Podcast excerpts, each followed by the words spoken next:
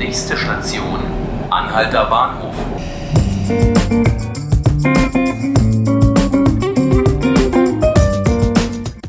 Hallo zu 5 Minuten Berlin. Ich bin Laura Hofmann und ich freue mich, dass Sie wieder zuhören. Berlin ist ja bekannt als Regenbogenhauptstadt, als Hotspot für die queere Szene in Deutschland und auch in ganz Europa.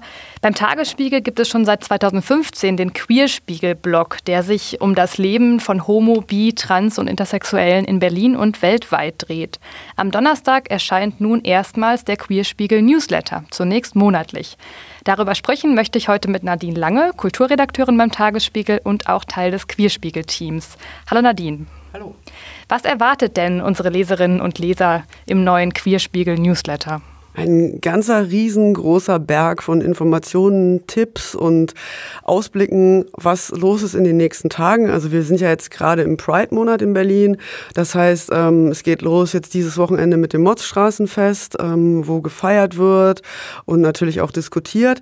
Und dann gibt's äh, nächste Woche ja den, den Gay Pride, also den CSD einen Tag vorher noch den Dijkmarch. Alles Wissenswerte darüber wird im Querspiegel ähm, ähm, verhandelt. Übrigens von unserer wunderbaren Autorin Eva Tepes, die, die ähm, das alles für uns aufschreibt. Und ähm, ja, es gibt Party-Tipps, es gibt auch ganz persönliche Tipps von ihr, kleinere Sachen wie eine Veranstaltung wie das Queer Syria ähm, Event im, im Silver Future und, oder Queer East. Ähm, das ist eine schöne Veranstaltung am LCB am Wannsee. Anfang August. Also ein ganz ähm, bunter Strauß von Politik äh, bis äh, Sport und Kultur. Schön, das klingt sehr spannend.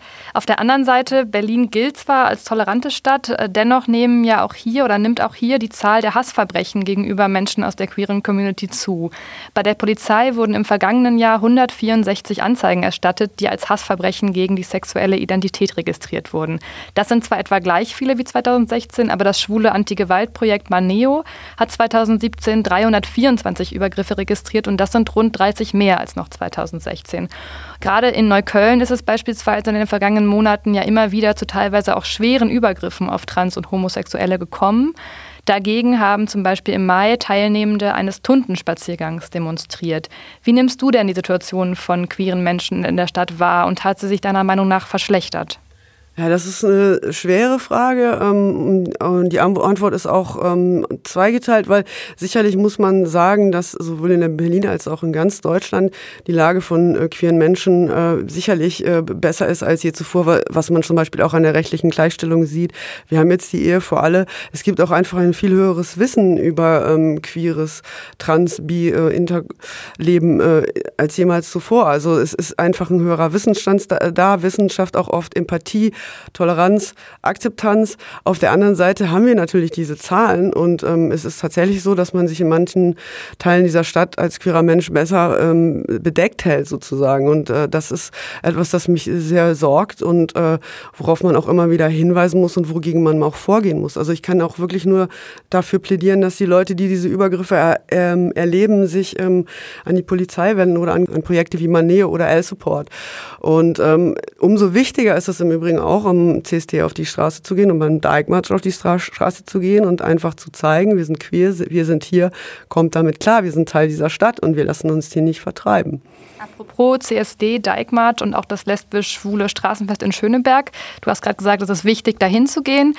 Ist es wichtig nur für die queere Community oder findet ihr es auch gut, wenn auch heterosexuelle Menschen da hinkommen und mit euch zusammen feiern? Wie ist das? Ja, auf jeden Fall sind alle herzlich eingeladen und ähm, man soll ja auch zusammen feiern und auf dem CSD ist das ja auch schon sowieso seit langem äh, der, der Fall. Also für manche, ich glaube manchmal für manche Heteros ist das auch so ein bisschen der Ersatz für die Love Parade, weil es gibt ja auch viele große Trucks und ähm, es wird getanzt und so weiter und ähm, alle sind herzlich willkommen und ähm, Solidarität zu erfahren und zu zeigen ist eine, ist eine gute Sache.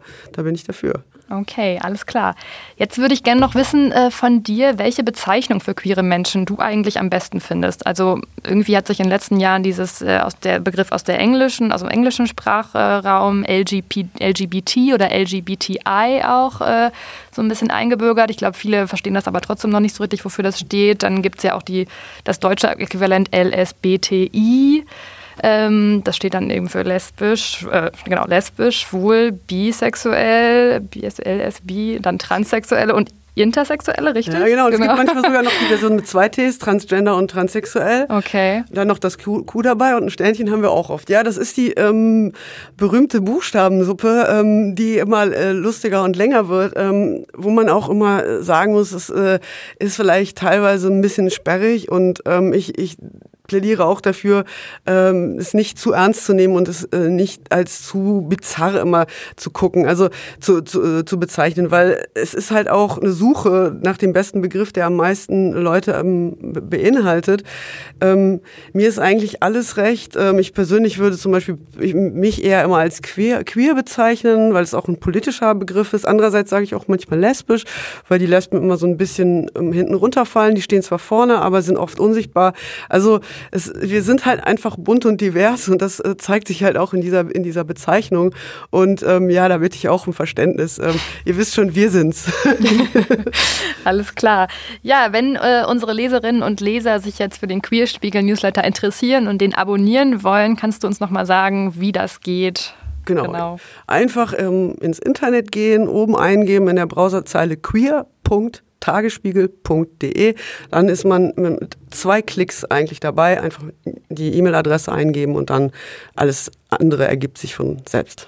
Genau, und auch wichtig zu wissen, der queere Newsletter des Tagesspiegels ist wie alle anderen Newsletter, wir haben ja noch die zwölf Bezirks-Newsletter unter anderem und den Checkpoint natürlich, kostenlos. Also ja, dann einfach bestellen, würde ich sagen. Schön, dass Sie zugehört haben. Das waren 5 Minuten Berlin. Alle unsere Podcast-Folgen finden Sie unter tagesspiegel.de slash podcast oder Sie abonnieren uns auf Spotify oder iTunes. Ich bin Laura Hofmann, gesprochen habe ich heute mit Nadine Lange und ich wünsche noch einen schönen Tag.